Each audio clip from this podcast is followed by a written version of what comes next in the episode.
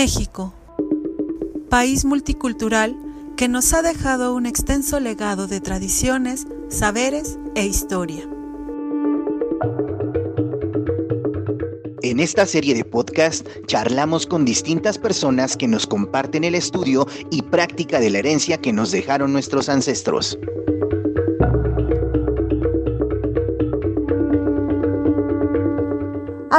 El último viernes de cada mes a partir de las 18 horas por la radio comunitaria de la Faro Indios Verdes y sus redes sociales. El Faro del Saber Ancestral.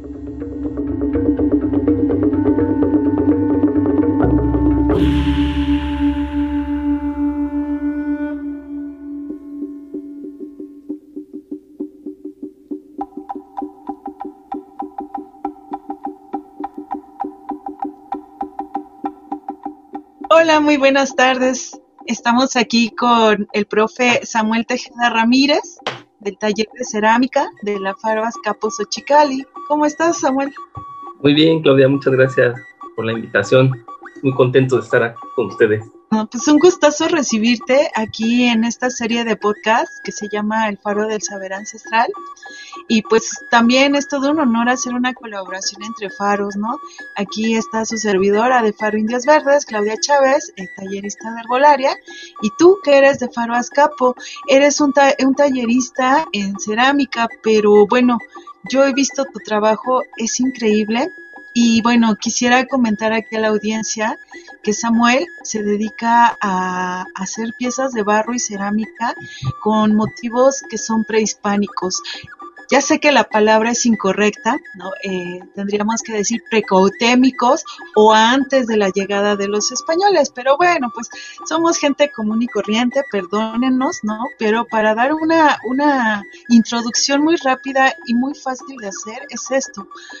Samuel, a mí me interesa mucho tu trabajo. ¿Por qué usas, por ejemplo, eh, por decirlo así, no sabemos que no son deidades, que estamos hablando de los elementos como el viento, el fuego, pero personificados, por ejemplo, en un huehueteo. ¿Qué es lo que te llamó a ti la atención para hacer este tipo de trabajos? Híjole, sí está. Esa como contestar así, hablar un poquito de antes, ¿no? De, de iniciar en la cerámica, ¿no? Cómo, cómo nos va llamando pues las raíces, ¿no? Las raíces de tu familia, de tu, de tu país, de tu estado. Yo creo que uno va analizando esas, esa pregunta, uno la va analizando ya conforme va pasando el tiempo, ¿no? Uno a veces se va moviendo por los sentimientos, por, la, por lo que te llama, ¿no? Y a mí fue eso, ¿no? Fue, fue dejar de trabajar, por ejemplo, la cuestión de la carpintería con mi familia de Michoacán y buscar otro, otro oficio, ¿no? cuando fallece mi abuelo, pues busco otro oficio. Y es cuando yo me acuerdo que vi unos programas en 22, creo, sobre arte, arte prehispánico, ¿no? Como mencionan. Y después empecé a visitar museos, museos, y fue cuando yo ya, como que se despertó ahí, muchos llaman, ¿no? Se despertó el espíritu. Yo cuando vi esas piezas dije, me, me, me, fascina verlas, pero yo ya quiero hacerlas, ¿no? O sea, o ya llegó un momento en el que ya era una necesidad hacer, hacer algo. Y, ahí empecé a buscar este, talleres y poquito a poco, ¿no? Ir este, aprendiendo el oficio de la cerámica que, pues, que es, pues, que tiene su tiempo, ¿no? Su complejidad, pero ahí fue, yo creo que fue algo visual, fue algo visual lo que me llenó, lo que me llevó a eso, tanto así en documentales como en los museos, ¿no? Y revistas y libros, fue donde me acerqué primero, en la cuestión visual, antes hasta de leer, ¿eh? antes hasta de leer lo que significaban, fue en la cuestión visual lo que me llamó a mí. Y ahí fue cuando empezamos a, trabajar, ajá, poquito a poco, aprender en, en, talleres, ¿no? De cerámica. El primer taller donde fui fue en la Clínica 23. Ahí fue donde yo conocí a así el, el barro y poquito a poco fuimos avanzando hasta la carrera de, en el IMBA, ¿no? De, de ceramista. Qué increíble. O sea, tú vienes de una familia de carpinteros y ahora eres un ceramista. ¿Y por qué no, por qué no te llamó la atención entonces la madera? Fíjate que sí me lo cuestiono yo también, pero y sí llegué a tallar madera, porque más que nada mi, familia sigue siendo carpintero en Michoacán y hacen más muebles. Y yo un poquito le metí a la, a la talla en madera, todavía me gusta, de repente la hago, pero yo creo que fue no sé, no sé, fue un dolor también yo creo. Cuando yo entré a estudiar a cerámica había ebanistería, pero no me decidí por eso. Yo ya iba este, definitivamente a la cerámica. Yo creo que fue como separarme un poco, no sé, fue algo raro. Fue algo raro cuando yo decidí ya no meterme a la carpintería porque también es un trabajo donde tú solo no puedes trabajar, la verdad. Entonces yo me sentía como en ese mundo un poco solo, solitario. Tenía que yo hacer un oficio que yo pudiera hasta de una manera a lo mejor empezar individualmente a que funcionara, ¿no? Y un taller de, de carpintería o de banistería, por lo que yo ya sabía, se tiene que trabajar entre varias personas. Entonces había cosas ahí raras, también como emocionales, que no me dejaron, ¿no? Como estudiar esa carrera, sino que ya había definido yo la forma, la esencia de la tierra, el olor y todo eso. Yo una vez que, que lo toqué, yo ya, ya me había decidido a no nada más este, a, practicarlo, sino era una decisión ya de vivir de esto. O sea, era una decisión de, de, dedicarnos a esto para vivir de esto. O sea, sí tenía yo una presión social, una presión familiar de, pues, ¿qué vas a hacer, no? ¿Qué vas a hacer de tu vida? Y ya, pues decidimos y entrarle de lleno, ¿no? Súper, entonces podemos decir que a ti te apasionó la cerámica porque te apasionó primero eh, la cultura, ¿no? La cultura de nuestro país o de nuestras raíces. Sí, fue como te digo, lo visual, lo visual, o sea, las formas, la estética, sí, todo lo que conforman las esculturas, tanto en piedra como en barro, me llenó así, me, me llenó de un montón de curiosidad, pero también de, pues no sé, como de ganas de hacerlo, de, no repetir. Fíjate que yo no quiero a veces repetir piezas, no puedo. Siento que le tengo mucho respeto a las piezas que son originales, ¿no? no nunca yo pretendo hacer una, una réplica, ¿no? Eso es algo tan importante que a veces yo comparto, que realmente no hay réplicas para mí, pero sí nos, sí, sí nos atrae mucho y tratamos de, de acercarnos, ¿no? Lo más que podamos a, a nuestras culturas. Ah, bueno, y entonces ahí surge la pregunta, ¿cómo tú creas una escultura o cómo creas una pieza si entiendo que tú ves, te inspiras, pero entonces, ¿qué te mueve a hacer, por ejemplo, un huehueteo, una coyolxauqui, eh, también haces ocarinas, ¿no? Y, y, justo, ¿no? Yo veo tu trabajo y son piezas muy únicas. Pues fíjate, eso es bien importante porque muchas de las piezas que hacemos llevamos ya algún, algún tiempo haciendo pieza por pedido, ¿no? Entonces, a veces pues es esta, es como ese permiso de que ya la propia materia nos da permiso. Cuando hay un pedido, para, para mí es como una necesidad de la persona, ¿no? Entonces, al cubrir esa necesidad, yo siento como el permiso, ¿no? De, de poder realizarla, ¿no? Y entonces, pues vamos este, geometrizándola, imaginándola. Yo la imagino primero en mi cabeza, sí la creo. Y de hecho es algo que se les enseña en, el, en, la paro, a hacer mínimo tres formas de, construir una pieza o proyectarla. Una es como te digo, ¿no? mentalmente yo la fabrico. En dos días, tres días, a veces más, la voy construyendo y después pasamos ya a la materia. Es como yo las hago. Hay, hay otra manera de dibujarla, bocetarla y pasarla, ¿no? Y hay otra todavía más, hacerla en cuestiones milimétricas, dibujarla y poder pasarla, ¿no? Yo lo hago mentalmente casi siempre, ¿no? Pero hay piezas muy difíciles y esa pregunta casi no, pues que si no, no la, la hacían, pero hay piezas muy difíciles, por ejemplo, un, so, un Xochipilli, una vez creo que platicamos nos conocimos, este, es una pieza muy, muy difícil de pedirle permiso para mí, o sea, así espiritualmente, pedirle permiso a esa pieza es complejo, ¿no? Y me llevó como dos años y apenas voy a hacer una, ¿no? En cambio, otras piezas son más sencillas, como que siente la, más, más la fluidez de hacer una pieza, como un Tlaloc, un huehueteo también fluye bastante rápido, pero hay otras piezas que son complejas. Sí, es como un tipo de permiso que a mí me sucede. O sea, no la puedo hacer, no me permite hacerla, no me puedo sentar a hacerla, tengo que estar haciendo algunas cosas para llegar a, a, sentir ese permiso y hacerla. Que es lo que, es lo que me ha pasado con Xochipilli. No sé, ¿tú qué piensas de esa pieza? No, pues más bien yo te quiero preguntar, ¿cómo pides el permiso? Este, este, pues es, yo lo hago una, esa sí me costó trabajo, ¿no? O sea, esa sí tuve que platicar con ello. O sea, sí hace como un tipo de, pues, de ceremonia, ¿no? Para pedirle permiso a la, a la flor. Sí, de hecho me encontré, ahí se, se van pasando cosas, te pasan cosas, ¿no? En la calle, así en muchos lados, conoces gente que se va relacionando con el mismo tema y vas encontrando la manera de comunicar eso que uno siente, ¿no? Que al final yo pienso que es un permiso, ¿no? De poder realizar esta pieza y que al momento que todavía la empieza a hacer, pues vendrán otras cosas, ¿no? Que, que se va como platicando con la tierra. Sí, es como mentalmente, y, en este caso hice una pequeña ceremonia a mi, forma, lo que sentía, ¿no? Pues, para poder platicar con, con, con, la flor, yo la hablé como con la flor. ¿Y, ¿Y qué te lleva a elegir los materiales, por ejemplo, no? O sea, tú nos cuentas que Xochipilli te ha costado trabajo, para, bueno, si, me, si tú me lo permites, Samuel, pues Xochipilli es el niño florido, ¿no? O el niño de las flores. Y, y también se le considera, por ejemplo, eh, el patrono, por así decirlo, por decir una palabra, o a quien eh, se, le, se le encargan los trabajos de plantas sagradas, ¿no? Está representado, pues, por ejemplo, ahí el toloache, está representado el, el o el peyote, entonces es una pieza de gran respeto por esa razón, ¿no?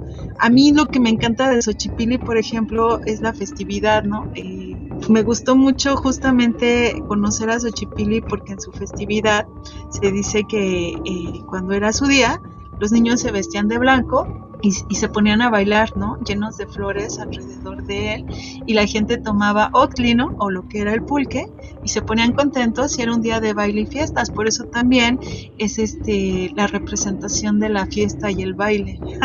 y te diría, bueno, para mí me fue mi favorito porque a mí me encanta el baile, le encanta la fiesta y practico la herbolaria, entonces dije, wow, ¿no? Me identifiqué mucho con él. Y, y sí, o sea, bueno, sí puedo entender la parte de tu permiso, eh, pero ¿qué te lleva a ti entonces esa conexión con la tierra? Digo, como lo estás diciendo, pues tú pides permiso y haces tus ceremonias, ¿no? Pero supongo que en tu permiso y tus ceremonias está desde el escoger el barro, el material, qué pieza vas a usar, bueno, perdón, qué herramienta vas a utilizar. Y supongo que cuando las estás moldeando, esto que tú dices, pues también entonces involucran tus sentimientos, ¿no? Está ahí tu pasión, está tu corazón, y todo eso lo llevas poco a poco hasta tus dedos, y de repente, pum, termina una pieza, ¿no? ¿O cómo es tu proceso? Sí, fíjate que qué chido, sí, esa pregunta. Porque sí, fíjate que como que, como te digo, a ver, platicando, leyendo, también es una forma de vivir de, la familia, algo cultural, toda esa parte. Creo que somos una familia que, que nos gusta el esfuerzo, ¿no? Entonces, de repente, cuando uno conoce comunidades a través de, la, de visitarlas o de documentales o lo que sea, para, para llegar a un material hay que, pues hay que esforzarse para llegar a un material, ¿no? Pero lo que sucede en la ciudad es que es a veces muy fácil conseguirlo, ¿no? Entonces yo lo que hago es tratar que me cueste un poco de trabajo, ¿no? O sea, si por ejemplo mi barro lo trato de que me pese cuando lo cargo, ¿no? O sea, trato de que sudar un poco, o sea, de que sea un esfuerzo el, traerlo a mi casa, el subirlo a mi taller, o sea, hacerlo de una manera muy rudimentaria que para mí sí sea un esfuerzo, algo de esa parte me, me interesa este, iniciar con eso. eso para mí es importante. Me parece que eso nos lo comentó un maestro también que, detallado de piedra, que era esa parte también, ¿no? De, cargar la piedra, de esforzarte por el material, para que vayas pidiendo esa serie de permisos ¿no? a, esto que está vivo, ¿no? Y eso es algo importante en mi proceso, es como principalmente que, nos cueste un poco, no nada más económicamente, sino que sí el esfuerzo físico de tener ese contacto, porque eso te va, te va a llevar a relacionarte con el material de diferente forma y verlo de otra manera, sentirlo. Entonces ya pasas por ese proceso de, esforzarte, de saberlo tratar. Yo combino varias cosas, ¿no? Porque va desde esa parte, pues, como espiritual, no sé, pero también va la parte técnica de mi carrera, ¿no? Como ceramista, ¿no? Entonces se van entrelazando las dos, ¿no? Tengo que buscar, por ejemplo, si a mí me enseñaron a hacer un barro con 10 elementos para que funcione, pues yo lo reducí a tres, ¿no? A lo mejor por también las cuestiones simbólicas del que puede tener nuestra cosmovisión hispánica, ¿no? Con tres elementos yo lo trabajo, ¿no? Y es la manera en que vamos este, relacionando todo. el esfuerzo, algo que funcione, que, que sí se combine con otros elementos, es pedirle permiso ya cuando lo estás amasando, cuando lo estás este, dejando reposar, ¿no? Y pues ahorita sí estoy saumando mucho, antes yo no saumaba casi, ahorita sí estoy saumando mucho, sobre todo en mis horneadas, estoy saumando cada vez más y me agrada mucho, pero, pero es algo que me va pidiendo el tiempo, ¿no? No lo hago por, porque lo leí por ahí o me dijo algo, no, sino que va, te va pidiendo, te va pidiendo algo, algo que está ahí, te va pidiendo hacerlo, ¿no? Y ya después de ahí, pues ya pasamos a la creación de, la, de las cosas, de las piezas, pero sobre todo, como te digo, son muchos pedidos, entonces la relación es muy íntima con las personas, ¿no? Entonces tratamos de entender lo que busca y se vuelve una labor de, cumplir en algo, ¿no? Con nuestro trabajo, con algo que va a funcionar para otra persona que necesita. Wow, qué increíble. O sea, cada pieza tuya lleva un poco de tu corazón entonces, ¿no? De tu esfuerzo. ¿Y no tienes alguna anécdota entonces de alguna pieza que hayas entregado que tenga para ti algo así muy, muy especial? Sí, sí, pero fíjate, creo que en general, y eso lo se comparte entre el, el artesano, es precisamente lo que tú dices, que, que el artesano deja algo de sí mismo. Yo lo he escuchado de muchos artesanos de muchos y grandes, jóvenes, viejos, que dicen, nosotros dejamos algo de nuestro ser en la cada pieza, ¿no? Lo que tú dices así lo he escuchado mucho y está bien chido lo que comentas, sí. Y sí me, sí me ha pasado cosas, me han pasado varias cosas así con piezas, ¿no? De, no, cosas así bien raras. Por ejemplo, 12 piezas que he vendido, amigas, sí, que, pues, no sé, por ejemplo, me ha tocado ver gente, ¿no? Que les venden unos pequeños aretes y pasan 5 años y la vuelvo a ver con los mismos aretes, ¿no? Y me dices que me da suerte. Le digo, ¿por qué les pregunté? Oye, ¿por qué los usas que están chidos y son de barro? ¿no? Me dices que me dan suerte. digo, qué chido. O cosas que, por ejemplo, unas tazas que vendí, me dicen que se les cayó todo el mueble, ¿no? De todo lo que tenían ahí y, no, y lo único que no se rompió fue las tazas. O sea, cosas de ese tipo o cosas más chidas, por ejemplo, me pasó una vez, pues que conocimos, hay gente de, en Chiapas, por ejemplo, vendiendo allá, conocimos gente de España y nos, conocí, pues buena onda, la banda ahí y todo, y quedamos en venderle unas piezas, dijimos, pues aquí nunca los vas a volver a encontrar, ¿no? Y exactamente, no sé cómo fue el tiempo que nos encontramos en una esquina ahí por el centro de México. Y ahí cambiamos las piezas, cosas así, no sé, como que cosas raras, ¿no? Que pasan hay mucha vibración, creo que sí pasan ese tipo de cosas. Y son como anécdotas, ¿no? Que, te cuentan a veces también la gente, de las piezas que uno les vende, o también cosas también raras, ¿no? Por ejemplo, me piden, me ha pasado pocas veces, pero me ha pasado, ¿no? Que hay una pieza que me dicen, hazme una pieza, pero veme físicamente, ¿no? Y, y, cómo me representas, ¿no? Y me ha tocado que, pues yo veo y no les agrada, ¿no? También, ese es el otro lado, ¿no? Y yo les digo, pues es que eso es yo lo que sentí, ¿no? O sea, es también ese choque y eso es a veces el, lo complicado que llega a ser también, eh, para mí, para mí llega a ser lo complicado del oficio, ¿no? Cuando te dicen, interpretan, ven, venme lo como estoy y saca una pieza, no, pues es que quieren la esencia a veces, o sea, visualmente a veces no, no, puedes conocer a la persona, visualmente nada más. Y es ahí, el, hay veces que es lo, para mí lo complicado de alguna pieza, puede ser ese tipo de anécdota, ¿no? Que a veces no le damos al clavo, no le damos a lo que buscan, a lo que ellos ven en sí mismos y que quieren que todos los demás los vean, ¿no? Y pues no, cada persona pues, te va a ver, te va a mirar diferente, tal vez. Qué interesante es tu trabajo. Pues primero, felicidades. Digo, yo desde que lo conocí, pues soy tu fan. Pero cuéntanos, eh, ¿y esto cómo lo llevas tú ahora entonces a, la educa a lo educativo, ¿no? En tu taller, ¿cómo transmites el conocimiento? Porque ya, o sea, pues por lo que nos estás platicando, tú no llegas tú no eres un tallerista que llega y dice, bueno chicos, esta es la lista de materiales y vamos a hacer esta pieza, todos la misma y nos vemos mañana, ¿no? ¿Cómo transmites tú todo este sentir que tú tienes, que yo diría tu magia o tu medicina, a las personas que van a tu taller? no, es que, qué preguntas tan chidas. Mira, yo creo que he combinado también de mis maestros, la verdad. O sea, he ido aprendiendo, o sea, abstrayéndolo no nada más lo más, lo más técnico y lo más redituable en la, cuestión cerámica, ¿no? sino la cuestión humana que he tenido de mis maestros, trato de absorber algo que a mí me gustó como me dieron mi taller, algo que me enseñaron, que, me, que dije esto me marcó de mis maestros y que me hizo seguir adelante, ¿no? Porque el camino de vivir de esto pues, es a veces desesperante, a veces uno siempre ha querido dejarlo en algún momento cuando va iniciando, pero entonces abstraigo esas cosas de algún maestro, maestros que tuve y voy combinando yo esa parte pedagógica, ¿no? Pero creo yo que, por ejemplo, un, un dato como ese tipo es que yo lo que trato es tener siempre el material en el taller, ¿no? Yo lo ofrendo, a veces ofrendo yo material para el taller, después se va renovando con la gente, ¿no? O sea, simplemente es poner ahí la semilla, el barro, y después se va a renovar. Entonces, siempre que llega una persona a preguntar, ya la, ya la, ya la, ya la pongo a trabajar, ¿no? No es así de ven a ver y después ya otra vuelta, no, o sea, si ya llegó aquí al taller por algo, le digo, ver, vente, y hago lo que un maestro me enseñó, me dijo, él me dijo, agarra el barro, igual él me lo dio, me lo, me lo dio así, mira, te barro, y haz lo que tú sientas, La primera pieza, sin ninguna, sin ninguna idea de nada, haz lo que tú sientes, ¿no? Es el primer contacto con el barro, que es que yo les doy y que yo aprendí de, de otros maestros. Y a partir de ahí, pues ya se va dando se quedan o no, la mayoría se queda. Porque es un, es un contacto nada más, no nada más con el barro, pero sino consigo mismo. Porque tú la saques de onda a la persona a veces, ¿no?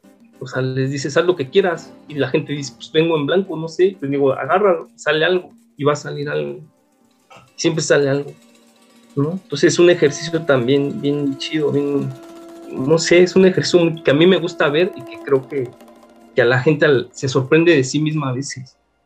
¿no? Gente que ha llegado así con, pues con sus manos como artríticas y toda esta onda, que, llevan a sus hijas o a sus nietos, no sé, y se quedan en el taller, se dan cuenta de que de lo que son capaces ellos. Yo nada más soy como una guía. Siempre les digo, yo soy una guía nada más.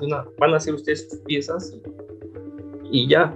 Ahora, la cuestión también de, no, es, no ha sido fácil en alguna parte, ha ido transformándose mi, como mi programa. Ahorita tengo ya escrito un programa que es ahí, que lo he ido renovando en la pandemia. ¿Por qué? Porque los grupos son bien diferentes. O sea, me llegan grupos que no les interesa lo prehispánico, ¿no? Que quieren una cerámica contemporánea, que quieren cerámicas tipo que ven no sé, cerámicas blancas con esmaltes, con colores, diseños, y está chido, ¿no?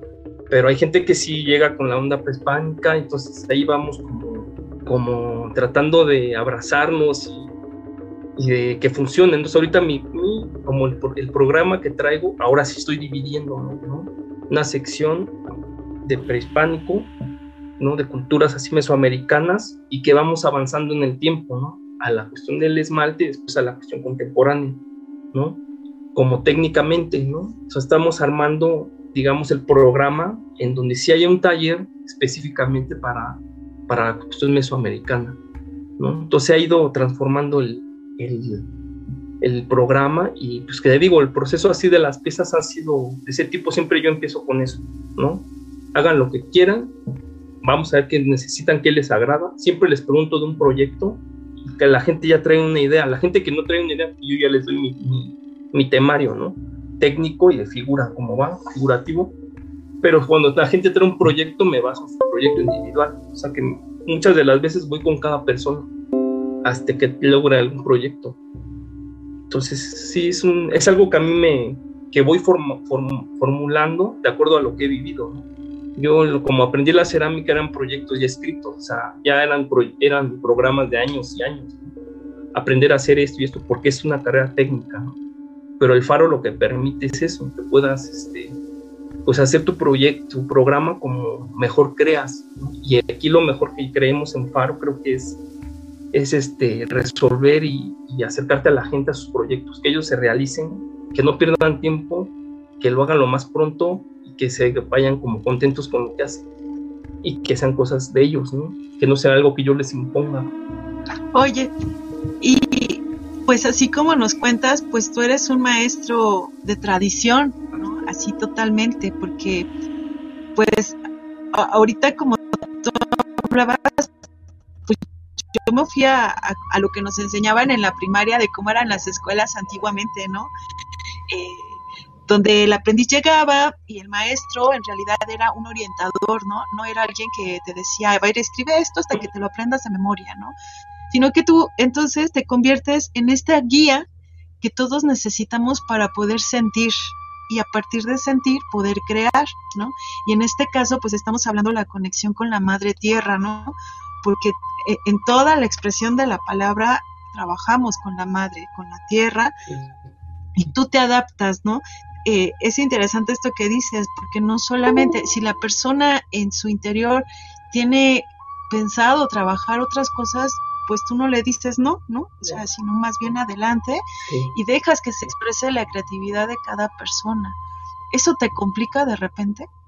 A veces un poquito, pero fíjate, de que se me olvida lo que comentaba, precisamente que, que, fíjate, lo que se comparte, aunque hay diferentes ideas con las que llegan al taller, lo que sí les trato de que cada uno de ellos, en su primer pieza, le pidan permiso a la tierra. No importa si va a ser una figura mesoamericana o, otra, o va a ser algo contemporáneo, lo que sí se comparte en el grupo es que todos le piden permiso.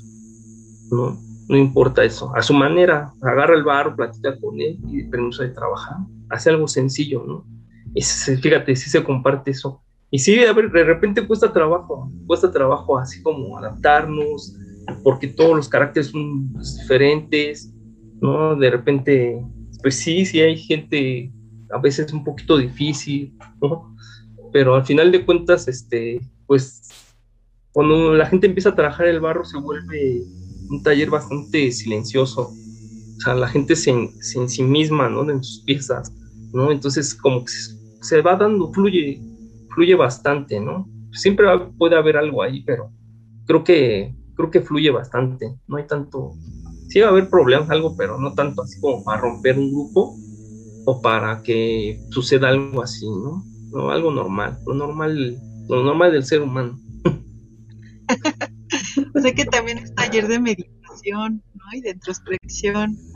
Sí, fíjate que podemos darlo así, pero no me gusta, ¿no? No me gusta porque hay gente que sí no le late mucho, ¿no? O sea, como que a veces dicen, no, yo vengo a cerámica, yo no vengo a que me. No, entonces la verdad, yo me detengo eso, yo Sí, por ejemplo, nos invitan a, sonorizar, por ejemplo, terapias de yoga, toda esta onda, con los instrumentos, ¿no? Sabemos más o menos cómo lo hacen, pero no lo hacemos, ¿no? Más bien es algo más de creación de la gente y sí, a veces compartimos la música, ¿no? Con los instrumentos y, a ver, vénganse, ¿quién quiere tocar? Y tocamos, Y se vuelve así como lo lúdico del taller. Wow, o sea, Entiendo que si yo voy a un taller tuyo y hago un instrumento como una flauta o una ocarina, también tengo la oportunidad de tocarla entonces. Sí, sí se va, se va dando. primer año estuvo muy padre, la verdad que sí. Yo llevé instrumentos aparte de los que hicieron y se armó algo bonito, ¿no? sí, sí practicamos, practicábamos al último, al cierre del taller, tocábamos así. Pues sí, salió algo, eh, salió algo padre. Ojalá que, pues que la gente quiera, porque al final es su gusto. O sea, yo no los puedo, porque hay gente que me dice, es que yo no sé, no me gusta la, me da pena y a veces es difícil como que participen, ¿no?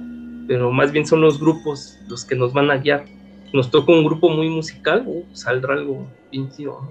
Si nos tocan grupos a lo mejor de otro tipo, pues sacaremos, trataremos de sacar lo mejor, ¿no? De ellos mismos, que saquen lo mejor de sí para que se lleven algo, ¿no? De la cerámica.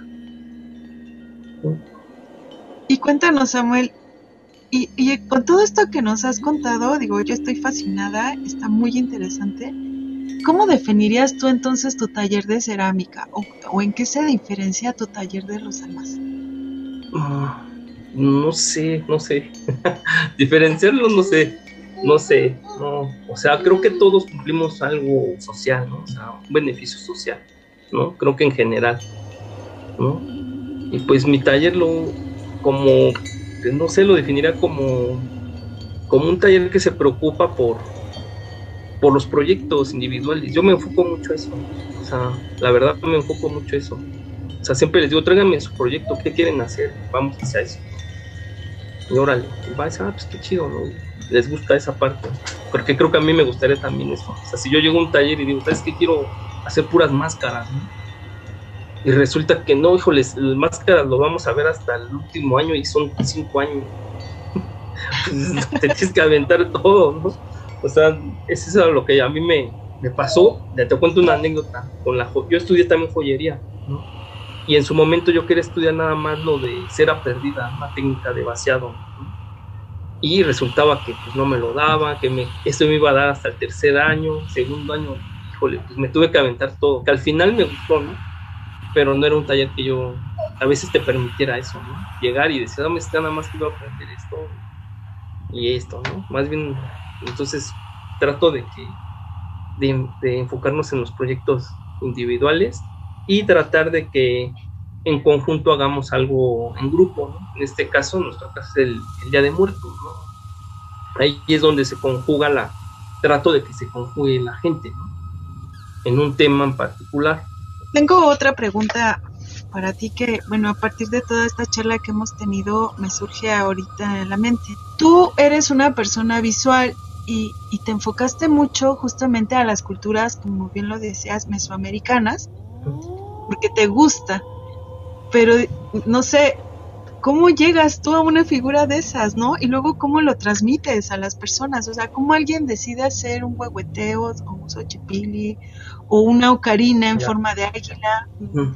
Sí, sí, sí. ¿Tú, nos explicas o, o, o también nos pides esas referencias visuales o cómo alguien se enamora de, tu arte, ¿no? Bueno, del arte o, de esta cultura. Y sí puedo entender que a lo mejor dices, yo quiero esto porque quiero esto, pero digo, tu trabajo es predominantemente pues de la tradición, ¿no? Entonces, ¿cómo, cómo llegamos? ¿Cómo se llega a eso? ¿Y cómo se crea, por ejemplo, una, una pieza de barro o de cerámica eh, a partir de eso? de tu explicación o nada más llegamos y vemos. Ah, ya. No, fíjate que me ha pasado por gente que ya viene que es danzante, gente que, que viene, por ejemplo, que es ahumador, que es ahumadora, ya traen una idea, ¿no? Ya traen una, un conocimiento de, de, sus abuelos, ¿no? De los abuelos, de su grupo. Muchos ya llegan con, un, con una idea. Sabes que yo quiero hacer un Quetzalcoatl por esto y esto y esto, y quiero ponerle estos detalles porque simboliza, ¿no? hay, de todo, ¿no? Hay gente que ya trae un conocimiento y lo, y lo único que va a hacer es plasmarlo en el mar. Y yo lo único que voy a decir, miradlo así, así, para que no se te rompa, ¿no? O sea, la hora nada más es guiar esa parte, ¿no? Pero lo que yo sí invito, y creo que trato como que de compartir lo que a mí me pasó, pues les llevo muchos libros, muchas fotografías, y les voy explicando, miren, así, así se inició esta parte, ¿no? De la cerámica. Vean cómo se va transformando, cómo va desarrollándose vean esta forma, y vean, vean aquella otra, ¿no? Y, ellos van a decir, este este me encantó, ¿no? este me gustó, lo quisiera hacer, y a partir de ahí dicen, a ver, voy a leer qué significa. Y de esa manera se pueden ir adentrando, ¿no? O, o, al revés, ¿no? Hay gente que les gusta más leer algo de cualquier otra cultura, dicen, ahora yo quiero hacer algo referente a esto que me mueve, ¿no? Y que para mí significa mucho, ¿no? Ya sea una cultura de nuestro país o de otro lado pero yo sí lo que trato de hacer es que visual, les vuelvo yo como a dar esa parte ¿no? de lo visual y a recomendar que visiten museos. Bueno, ahorita el internet te da muchas posibilidades, antes no tanto, pero ahorita está súper pues lleno de muchas investigaciones, de fotografías, todo, que te puede ir llenando. Que te puede ir llenando esa parte, ¿no? Yo creo que lo, interesante es eso, al menos en el faro, que se conjugan, ¿no? Ya saben, ahí está esta danza, danza precautémica, está medicina, está juego de pelota. Entonces, la gente que llega, por ejemplo, tengo participantes de juego de pelota, pues ya llegan con unas ideas, ¿no? Ya nada más me dicen, ¿cómo le hago? ¿Cómo qué quiero hacer? Va, pues órale, vamos a hacer esto, esto. Me dicen, es que esto significa tal cosa, y está, ah, qué bueno. Lo vamos haciendo, y si yo puedo darles algún otro libro, pues se los presto, ¿no? Así vamos, pero hay gente que llega con mucho conocimiento, o hay gente que, que a, a través de lo visual se puede enamorar de algo, hacerlo y después al menos pues, tratar de investigar un poco ¿no? de los significados que tiene. Y, y, generalmente como les enseño esa parte, pues no es muy difícil, no es geometrizar todo, todo está geometrizado, ¿no? Entonces así como seccionar las piezas, no ver la pieza completa, sino seccionarla, geometrizarla y de esa manera la resuelves muy rápido. La cuestión técnica de la cerámica es qué tipo de barro, en qué momento voy a usar, en qué momento voy a decorar, qué voy a hacer para que no se me caiga, si es una pieza grande, dejarla reposar. Esa es la clave de, a grandes rasgos de la cerámica. Ya después llega al, punto final, pues se la horneada, ¿no? es lo más. Pero más o menos a grandes rasgos es así, eso. Ya tenemos como una idea de enseñanza, de resolver, de resolver la cerámica un poquito, ¿no? De, avanzar un poquito rápido y sí ha dado, creo que ha dado buenos resultados. Wow, qué increíble. Fíjate, ahorita me vino mucho a la mente la palabra tú eres un artesano y, nos platicabas al inicio de esta plática que hay gente que llega con problemas ¿no? Eh, de sus dedos y que al trabajar el barro pues va mejorando. Artesano, pues entonces esto quiere decir o lo podemos traducir como que la artesana. ¿Cómo te ha sanado a ti tu arte? No, pues desde ya, no, pues imagínate, me, me, sanó así de una manera que lo quiero hacer, que lo quiero transmitir, que no se los puedo decir, o sea, lo podemos platicar aquí, pero yo no llego y les digo a la gente, es que a mí me sanó por él, no, o sea, la onda es que lo vivan, pero sí me sanó de muchas formas, ¿no? Yo era, pues ahí andaba muy callejero, ¿no? La verdad, de muy chico anduve muy callejero, y pues sí te desvía, ¿no? O sea, te digo que a mí me impresionaba, me dicen, ¿de qué vas a vivir? Ya salte de la escuela, nada más vas a cotorrear, ¿no? Ya ponte a trabajar. y pues, ¿qué fue lo que pasó? Que pues pasan cosas difíciles, ¿no? Que fallece mi abuelo y digo, ¿qué pasó? Si era, no me había dado cuenta que era donde yo trabajaba desde la primaria, ¿no? Entonces te pasan cosas, ¿no? Que dices, ¿ahora qué hago? ¿no?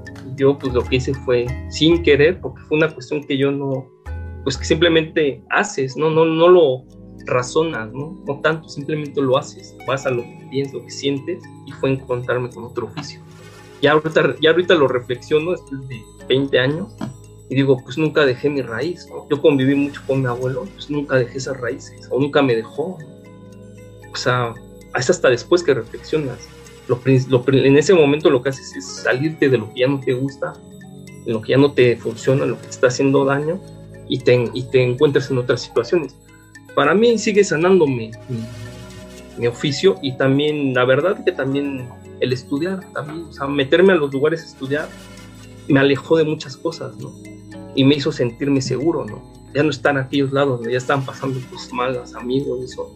Pues, ¿qué hizo? Que estos lugares me daban todo, ¿no? Me daban otras amistades, aprendía, me la pasaba chidos, o sea, o sea, todo eso me fue llenando y hasta la fecha lo sigo así, sigo estudiando algo, sigo relacionándome con esa gente, con otra gente diferente, todo, y al final pues somos lo que hacemos. Eso es algo que también me queda muy claro. Al, cabo del tiempo somos lo que hacemos, ¿no? Lo que tú quieras hacer, pero al cabo del tiempo te comen y eso es lo que hacemos, lo que somos. ¿no? Yo llevo, llevaré más tiempo de, pues nos volveré tierra, ¿no? En su momento, de irnos ¿no? O sea, es algo chido que voy encontrando, ¿no? En el rock and roll yo era muy callejero, ¿no? Juan del rock era, una persona así como crecimos así en la calle, Pero pues la verdad es que desde que va uno, digamos, a realmente a esa parte de protesta que uno tiene desde, desde muy chico, ¿cómo lo vas a llevar a cabo? ¿no? Si no te gusta, si no te adaptas a trabajar en algún lugar, tienes que formular una manera de, de trabajar y mucha de esta fue, fue esta, ¿no? La, artesanía. Otros amigos también lo hicieron, otros no, no pudieron, no supieron también. ¿Y cómo te ves tú entonces a 20 años en el futuro? ¿Vas a seguir enseñándonos? ¿Vas a seguir transmitiendo lo que es esta pasión que sientes?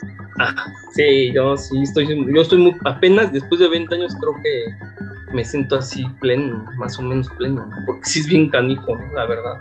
Y eso lo platicamos con artesanos de pueblos, de, varios lados, donde también aprendí en Puebla, que los artesanos te dicen, oye, ¿cuántas veces has querido dejar el oficio? Esa es la pregunta, imagínate, o sea, es chido, o sea, digo, pues sí, como tres, ¿no? Y tú, ¿no? Pues sí, o sea, sí. Y es una resistencia, pero como te digo, el tiempo nos hace, ya llega un momento que ya no te puedes echar para atrás, ya nada más seguir, seguir, ¿no? Y tener la seguridad que, que te vas a ir con esto, ¿no? Ya no es de que, ah, pues ahorita voy a estudiar este, este, contaduría, ¿no? Para agarrar un trabajo. No, pues ya no, ya, ya está hecho todo. ¿no? Nos vamos con eso, ¿no? O sea, yo me visualizo, ¿qué me gustaría, cómo me gustaría visualizarme? Haciendo cosas muy pequeñas y muy sencillas. Y así me visualizaría. Si fuera, si fuera yo posible hacerlo, haciendo lo más sencillo. Sí, y creo que tiene que ver mucho con nuestras culturas, así, al fin de cuentas. ¿no? Dicen, dicen que los antepasados, los antiguos, toda la cultura tolteca, que se abstrae también la cultura de Noshka, se habla de que el barro hacía mentir. ¿no? Eran grandes obras que te hacían mentir, las grandes obras tan bellísimas que eran te hacían mentir. ¿no? Entonces, la verdad, la verdad es, se quedaron en el canto, y en lo más sencillo, en lo más puro. Pero así lo entiendo a mí me gustaría hacer cosas muy sencillas, si vamos por ese camino, ¿no? Y vivir de eso pues, sería lo más chido, ¿no? como simplificar todo, ¿no? De repente te lleva un desarrollo de tus piezas, de algo muy sencillo, tu desarrollo es hacerlo algo más grandioso y más complejo, ¿no? Y después de ahí creo que viene una, una, una caída en donde ojalá terminemos haciendo lo más sencillo y es parte de nuestra vida, ¿no? Así lo entiendo yo, yo sí me visualizo. ¿Y qué le dirías a las personas que, nos han escuchado y que tuvieran una intención de, estar en el taller de cerámica de la Faro Azcapo. Ah, no, pues que pues, los esperamos con todas las con todas las ganas, con los brazos abiertos de, de poder cumplir con, sus expectativas, ¿no? O sea, más que no es una preocupación mía, así de, híjole, ojalá cumplan sus expectativas, ¿no? Porque hay gente que pues, trae sus proyectos complejos o así más dificilones, uno, uno aprende mucho de ellos, porque te ponen diferentes pruebas que dices, híjole, esta técnica ya ni la hago, pero vamos a hacerla, vamos a reprenderla para que tú la hagas, Entonces, ese es para mí, este, que vengan y que tratemos nosotros ahora sí de cumplir con sus expectativas, que nosotros estamos en la mejor, este, en la mejor este, disposición, ¿no? De cumplirlas. ojalá se acerquen a este taller y a los demás también. Ok, ¿y cómo te encontramos, Samuel? ¿Tus redes sociales? ¿O uno llega al faro y pregunta cuándo es este taller? Pues este, ahorita estamos en virtual, en Raíces Ancestrales, ahí estamos dando el taller virtual y esperemos ya próximamente darlo ya este, sea en vivo estamos yo, yo anteriormente daba mis talleres martes y jueves de más o menos como desde las 4 a las 8 4 horas más o menos. Ajá, y en el Facebook estamos como Ishtli, Maori o, así en el paro ojalá nos, se encuentren. Muy bien, que eh, y entonces te buscamos como Isli Maori, estás en Faro Azcapo, es taller de cerámica, pues ojalá nos animemos muchos a estar contigo y empezar a tener ese contacto con la tierra, así como lo dijiste, pues dan ganas de meter ya las manos al barro, a la tierra, de sentir ese frío, ¿no? Y, y, esa dureza y a la vez esa, esa suavidad de la madre tierra, ¿no? Que nos enseña un montón de cosas y ojalá se acerquen muchos y que aprendamos de todo, y aprendemos de todo, la verdad. Agradecemos mucho tu participación, que nos hayas concedido este tiempo, que nos hayas llevado por un viaje maravilloso por el mundo de la cerámica y de las culturas mesoamericanas. Fue un gusto tenerte aquí. Agradecemos enormemente a nuestro compañero Samuel Tejeda Ramírez de Faro Azcapo, taller de cerámica, como invitado especial, nuestro compañero y amigo Julio César Flores Robles, alias Balam, en la producción, y su servidora Claudia Chávez Camero, de Faro Indios Verdes, taller de herbolaria. Esperemos que sigan en esta serie de podcasts que se llaman El Faro del Saber Ancestral, donde tendremos diferentes invitados de las faros, de la red de faros, y anímense a venir a nuestros talleres. Que estén muy bien y hasta la próxima.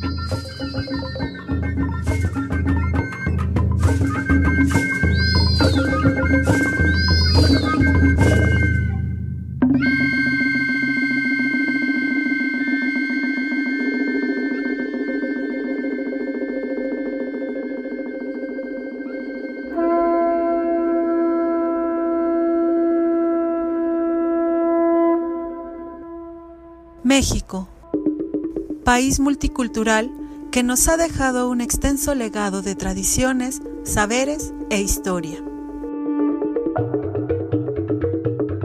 En esta serie de podcast charlamos con distintas personas que nos comparten el estudio y práctica de la herencia que nos dejaron nuestros ancestros.